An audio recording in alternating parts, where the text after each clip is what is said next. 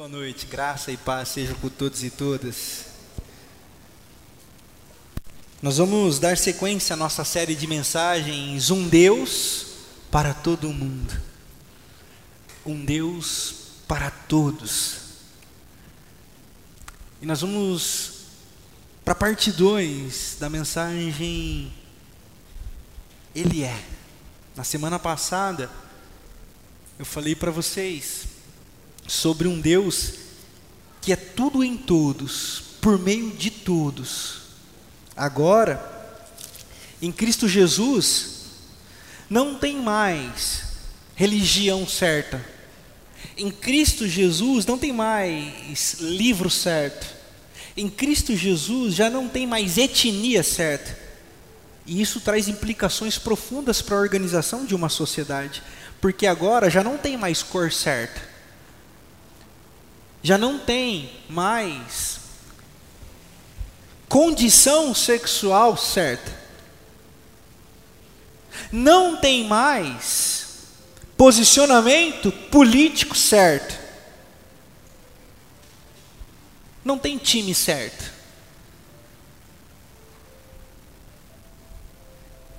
E nisso, automaticamente a nossa mente, por vezes, limítrofe,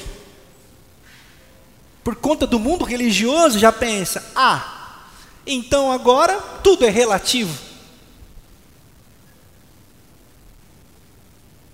Sim e não.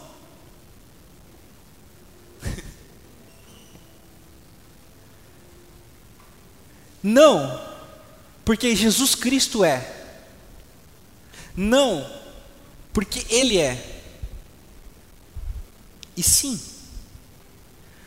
porque cada um de nós temos a nossa história.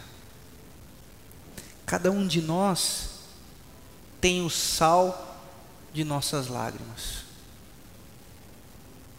Cada um de nós tem as nossas próprias dores. Em Cristo Jesus, agora eu não posso ouvir a dor de um irmão e dizer assim: isso é falta de fé. Ou pecou, deve estar pagando por um erro.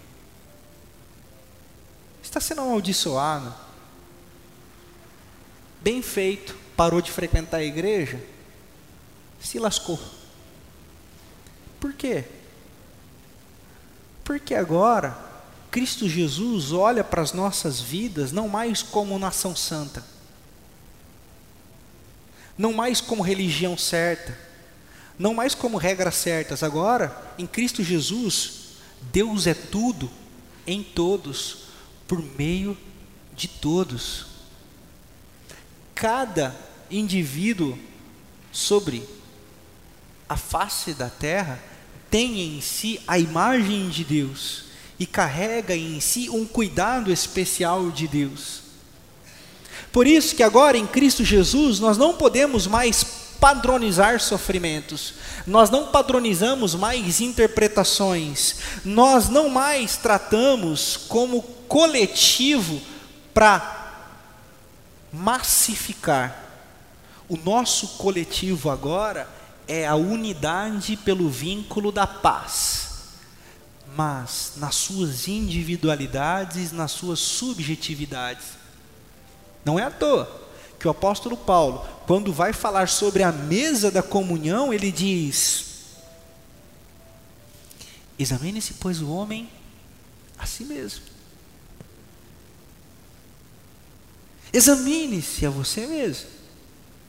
Ele está dizendo assim: nós, estamos, nós somos unidos pela mesa do Cordeiro de Deus, mas nós somos seres individuais. Então é relativo. Porque o que para mim pode não ser uma fraqueza, para o irmão que está ao meu lado pode ser uma luta tremenda. Então agora, em Cristo Jesus, eu não me sobreponho mais sobre Ele com a minha autoridade espiritual de quem é, você não orou tanto que eu orei, você não buscou o tanto que eu busquei, então agora você se lasca em nome de Jesus para aprender a ser como eu sou. não, não. Agora em Cristo Jesus, os nossos óculos foram trocados. Quando Jesus restaura a nossa forma de ver o mundo, nós começamos a perceber que nós somos irmãos, membros de uma mesma família humana, comprados por um único Senhor, Deus de tudo, Deus de todos, por meio de todos. E agora, eu não massacro mais um irmão em sofrimento, eu sou capaz de estender a mão a ele, eu me solidarizo a ele esse é o jeito de ser e de viver Jesus sobre a face da terra. E é sobre esse Deus que eu tentei lhes falar na semana passada, nessa primeira parte.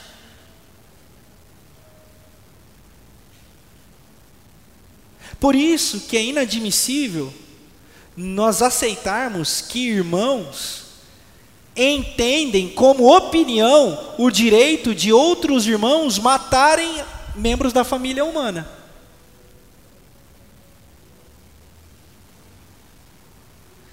Você não tem o direito de ser, por exemplo, nazista. Você não tem o direito de ser racista. Você não tem o direito de ser misógino. Você não tem o direito de ser xenófobo ou xenofóbico. Você não tem o direito de ser homofóbico.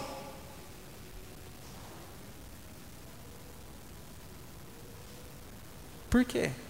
Porque esses comportamentos matam pessoas há séculos. Não é só uma opinião. Para fechar aspas, racismo reverso não existe. Fecha aspas.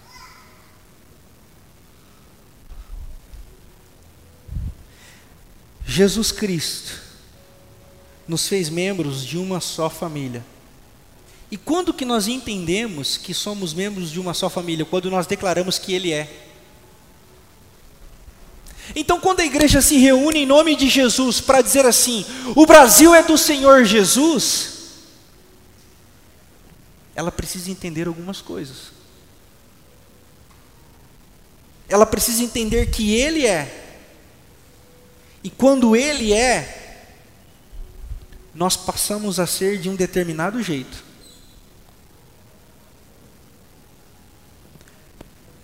O apóstolo Paulo escreve na carta aos Gálatas, no capítulo 3, a partir do verso de número 26, assim, ó.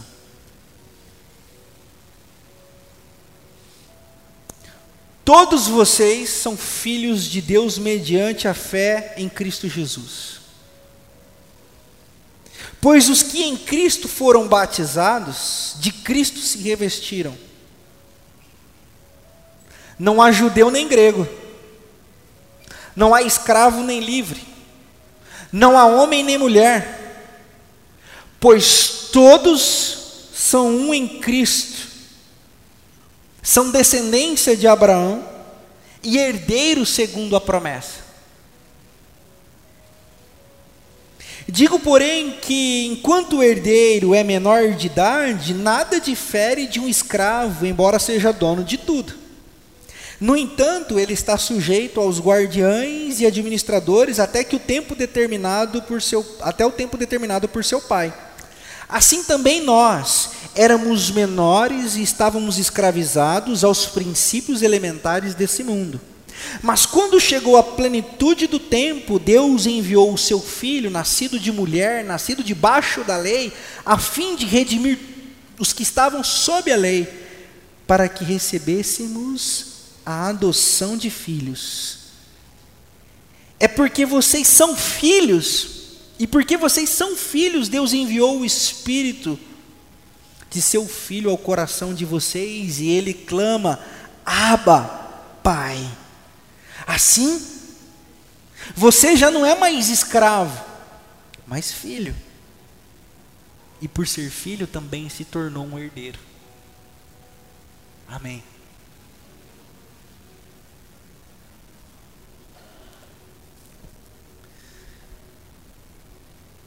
Paulo escreve aos, aos crentes na igreja, ou nas igrejas na Galácia, porque esses crentes, eles estavam se submetendo a falsos profetas que estavam condicionando eles novamente a um jugo da lei. Na lei, na lei, ao peso do lugar que você nasceu. Na lei, a preocupação da etnia que você pertence. Na lei, há preocupação se você guarda as regras certas. Na lei, há preocupação se você está fazendo o que precisa ser feito para passar pelo fio da navalha e não ser punido. E esses falsos mestres se infiltraram na igreja na Galácia e disseram: a graça é maravilhosa, o amor de Deus é maravilhoso, o amor de Deus é sensacional. Inclusive, Pastor Paulo, que sensacional essa sua mensagem da graça de Deus, hein, Paulo? Fantástico, Paulo, sensacional, Paulo. Lindo a graça de Deus, o amor de Deus é maravilhoso, mas vamos garantir aqui, para não virar tudo relativo demais, Paulo? Vamos manter um conjuntinho de regras aqui, Paulo, porque vai que começa a chegar muita gente assim, que a gente não gosta muito de ficar perto. Vai que começa a chegar muita gente. Sabe como é que é, Paulo? Não, Paulo, eu não sou racista não, Paulo. Eu não sou preconceituoso, mas você sabe aquele pessoal que tem uma cor diferente da nossa, Paulo? Deus é maravilhoso. Olha, eu nem sou preconceituoso não. Inclusive tem até amigos desse outro jeito, diferente assim, a graça graça é maravilhosa, mas vamos. Eles lá, a gente aqui.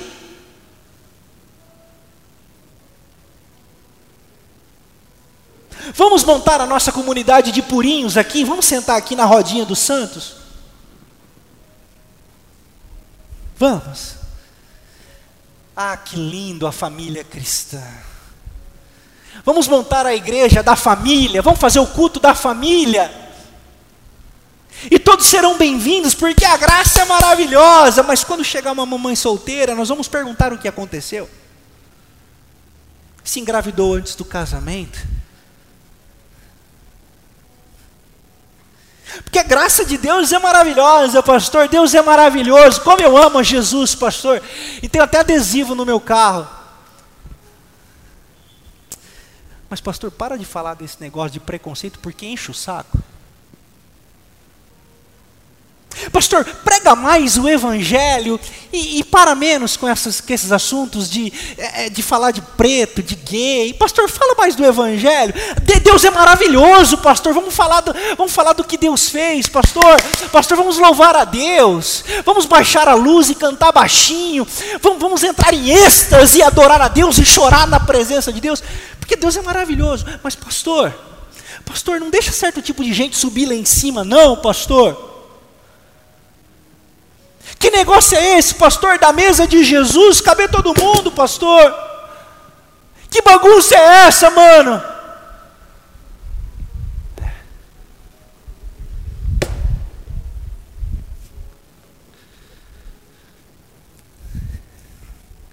Eu estou escrevendo a vocês, diz o apóstolo Paulo, porque agora, essas pessoas que sentam ao lado de vocês não devem mais ser observadas pelo lugar que elas nasceram elas não devem mais serem julgadas se elas comem carne de porco ou não comem carne de porco, porque agora, vocês que também não eram,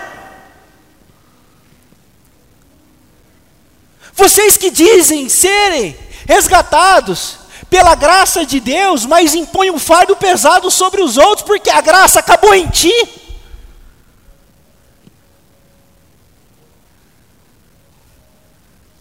A graça só serviu até te tirar do charco de lodo.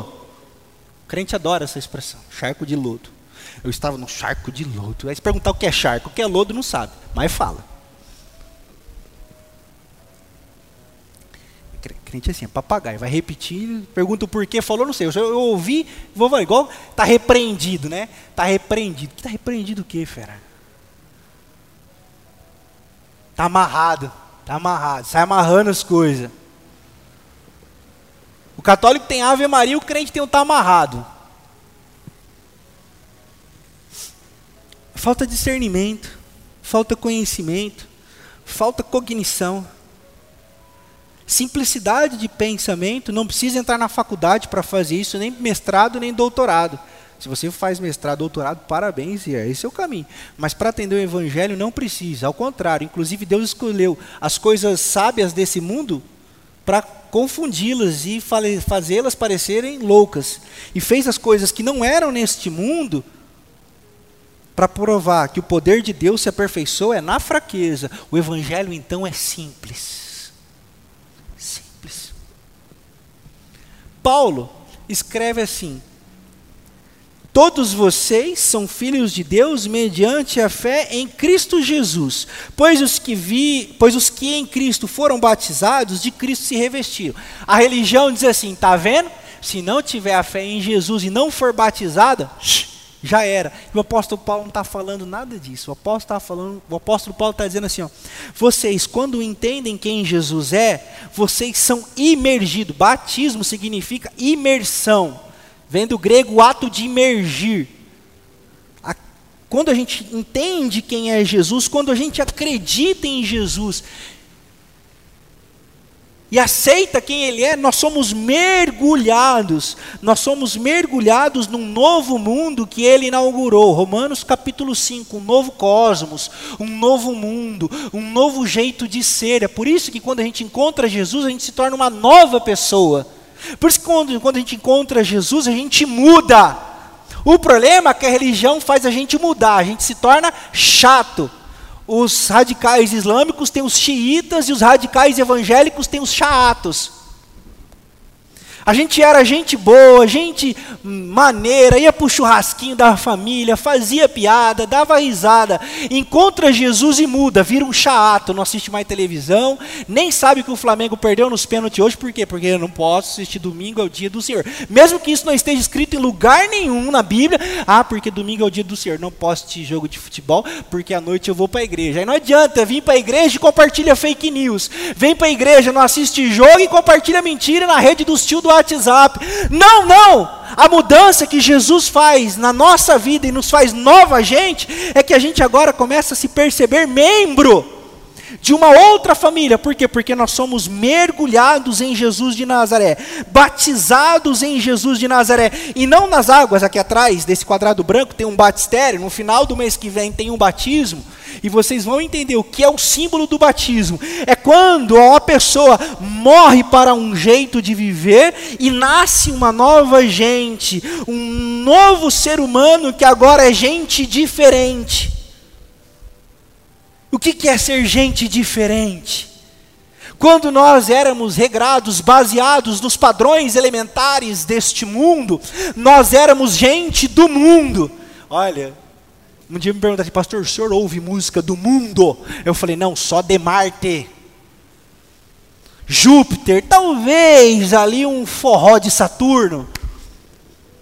Discussão de 100 anos atrás, né?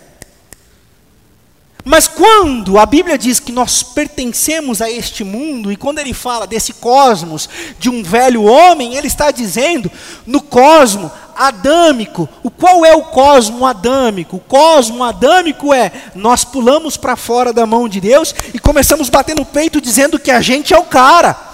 Consequência disso, Gênesis capítulo 4. Caim, onde está o seu irmão Abel? Lembram-se da pregação de dois domingos atrás? Caim, onde está o seu irmão Abel? Qual é o fruto do pecado? Qual é o fruto do pecado?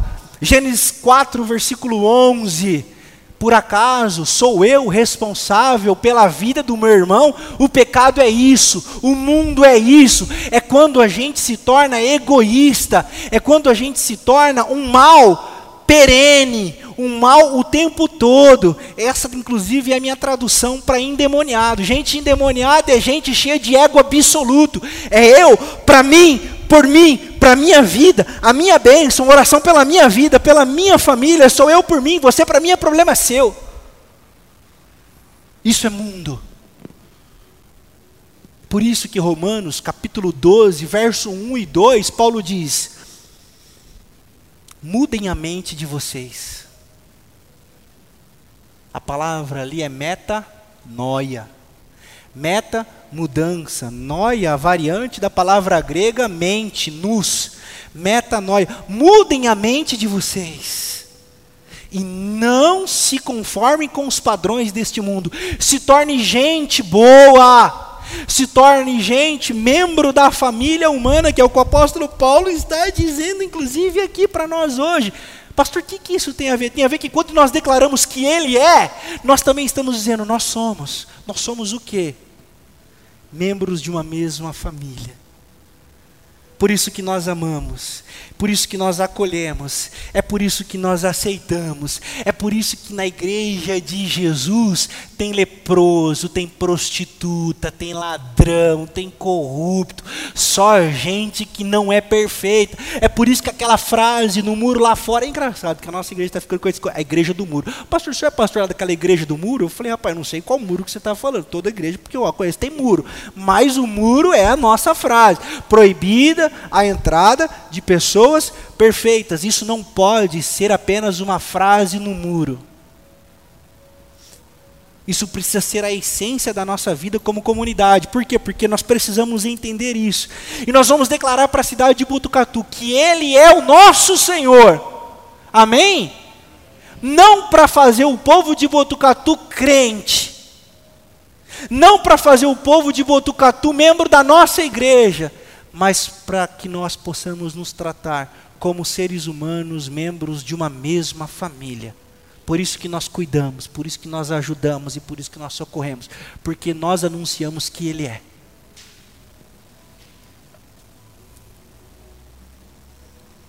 Dentro da tradição judaica, por mais que o menino crescesse, tendo posses até atingir a maioridade, ou até o pai dar a ele a autoridade, ele tinha os mesmos direitos de um escravo.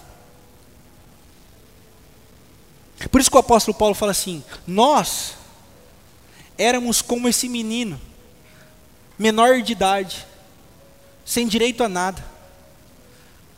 Mas quando chegou a plenitude do tempo, Cristo Jesus nos resgatou e nos deu a maioridade nos deu autoridade para sermos chamados filhos de Deus. E aí você pode me perguntar assim, pastor, quem é filho de Deus? A religião diz: filho de Deus é todo aquele que aceitou Jesus, preencheu a ficha de inscrição numa igreja, passou por um batismo, pela classe de doutrina, antigamente para os mais antigos, aí fala classe de catecúmenos. Parece um xingamento, né, pessoal? Para quem não conhece muito, é igual gasofilácio. Parece xingamento, mas são palavras antigas, né? Classe de catecúmenos, né? Eu me lembro uma vez que eu era jovem, convertido, e aí eu falei que eu queria ir para seminário. Um ano de convertido, eu queria ir para seminário. E meu pastor, bem tradicionalzão, falou assim: Você é um neófito. Eu falei: Neófito é você. Eu achei que ele estava me xingando. Era, neófito é novo na fé. Eu é de, de atrapalhar, né? Então, mas assim, a gente vai aprender. Então, catecúmenos, classe de novos, né? A religião diz isso. Quem pertence a Deus? Quem pode ser chamado filho de Deus? E aí a gente começa a tratar as pessoas dessa maneira aqui, ó. Veja se você que quem é que cresceu na igreja evangélica? Levanta a mão só para ter uma noção. Só para ter uma... Quem é que cresceu na igreja evangélica? Misericórdia. Bastante gente. Que Deus nos abençoe, né, irmãos? Que Deus nos livre, que Deus nos ajude, né? Brincadeira. Mas o que, que nós crescemos aprendendo? Nós crescemos aprendendo assim, ó. Você tem que ver aí. Você quer ser filho ou você quer ser criatura? Não é não? Não é não? Você é criatura só, fera. Você aceitou Jesus? Não, então você é só uma criatura. Igual cachorro, igual coisa. Ó, Olha a nossa cabeça. Olha o que a religião faz com a gente. Igual aquele memezinho do menino. Olha o que Deus faz na vida da gente. Antes eu era só, só um irmão. Agora eu sou baterista da igreja. Já viram esse meme? Olha o que Deus faz. Antes eu era só, só um irmão. Agora eu sou baterista da igreja. Então, a religião estraga. A religião nos apodrece. A religião nos tira disso que o apóstolo Paulo está dizendo. Por isso que a igreja nunca vai ser do Senhor Jesus, porque o projeto dela é poder. O projeto dela é ocupar os altos lugares. O projeto dela é anunciar a fé certa. O projeto dela é anunciar o jeito certo. E nós não somos chamados a isso. Nós não somos da turma da espada. Nós não somos da turma das armas.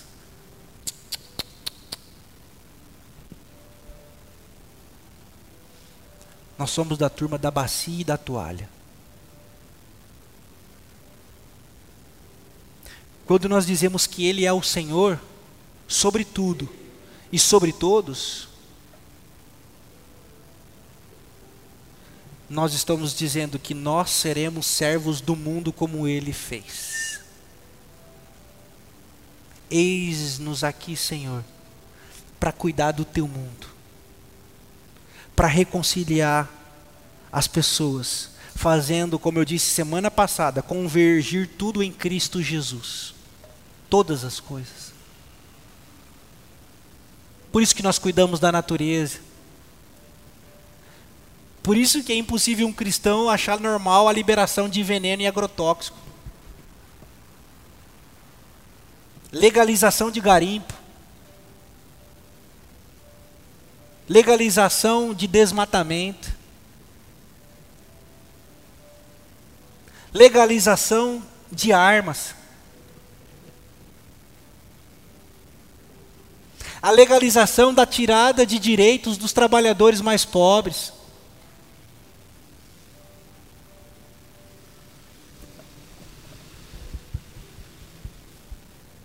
Nós precisamos de conversão. Nós precisamos de Jesus de Nazaré para anunciar que Ele mesmo é sobre tudo e sobre todos, e eis-nos aqui, Senhor, para combater tudo aquilo que é anti-reino e tudo aquilo que indignifica o meu irmão ser humano, as coisas criadas, a beleza do planeta Terra.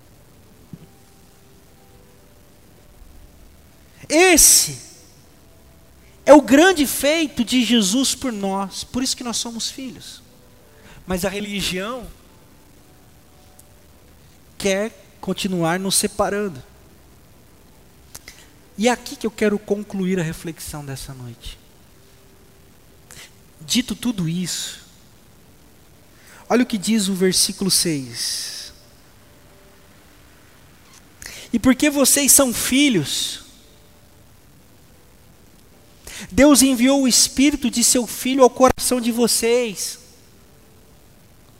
E ele clama, Abba, Pai. Você sabe que não tem tradução para a palavra Abba. A melhor tradução, diz os Talmud, é um balbuciar de tipo papa, papai, papa. Esse é o Espírito que é derramado sobre nós. Você não é um esquecido. Você não é uma esquecida. Não! Deus não está punindo você pelos, pelos tropeços que você cometeu na sua jornada, meu querido. Não aceite nenhuma imposição religiosa sobre a sua vida que te indignifica como filho ou como filha, por favor. Não deixe que sua vida seja tirado o valor que Jesus comprou com o próprio sangue na cruz do Calvário por conta das mentiras dos falastrões infiltrados no meio do povo que se chama evangélico. O amor cobre uma multidão de pecados. Quem poderá nos separar do amor de Deus que está em Cristo Jesus, o seu Filho amado? Nós somos, porque Ele é e porque Ele é, nós podemos ser, e não há nada que eu e você possa fazer de bom ou de ruim que nos separará desse amor. Nada. Mas quem sabe você entrou aqui essa noite e você está pesado, e você está pesada, né? Porque você tem levado uma vida que não condiz. É, pode ser. Mas quem leva uma vida que condiz? E quem pode hoje, aqui essa noite, olhar para alguém, pegar uma pedra, ou pegar, pegar um versículo bíblico e dar na cabeça do outro, para dizer assim: muda de vida aí, ô pecador, pá! Ninguém. Ninguém. Eu não tenho esse poder. Ninguém aqui tem. Ninguém que está ao seu lado pode.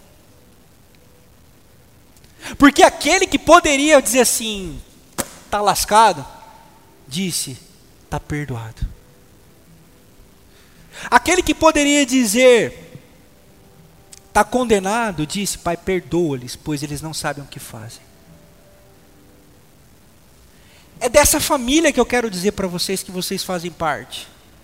É essa é a família que nós vamos anunciar quando nós dizemos que Ele é. Por isso, nessa noite eu quero dizer assim para você: pode vir. Você que está afastado, pode vir. Você que não se sente plenamente bom para se assentar à mesa essa noite, pode vir, porque Ele é, viu, meu irmão? Pastor, mas eu não sou. Eu sei, mas Ele é. E Ele diz assim: Vinde a mim todos vocês que estão sobrecarregados, cansados. Eu quero aliviar o fardo de vocês. Eu quero curar a ferida de vocês. Senhor, eu não sei o que fazer. O que eu faço agora? Ame o mundo. Cure o mundo. Na medida que eu curei você. Abrace as pessoas. Anuncie esse abraço caloroso. Encontre os meus filhos. Diga para eles que eu estou com saudade deles. Diga a eles que eu estou convidando eles à mesa. Inclusive é isso que eu estou fazendo aqui essa noite. Um pecador, um maltrapilho, que foi alcançado pela graça, anunciando a graça dizendo assim: pode vir, queridos, está tudo bem. Vamos se levantar. Vamos nos lavar. Vamos nos permitir ser lavados pelo sangue do Cordeiro. E uma maneira de dizer sim é: Senhor, eu aceito o cálice do teu sangue. Eu como do pão da tua carne porque o Senhor é. Mesmo eu não sendo, o Senhor me faz ser.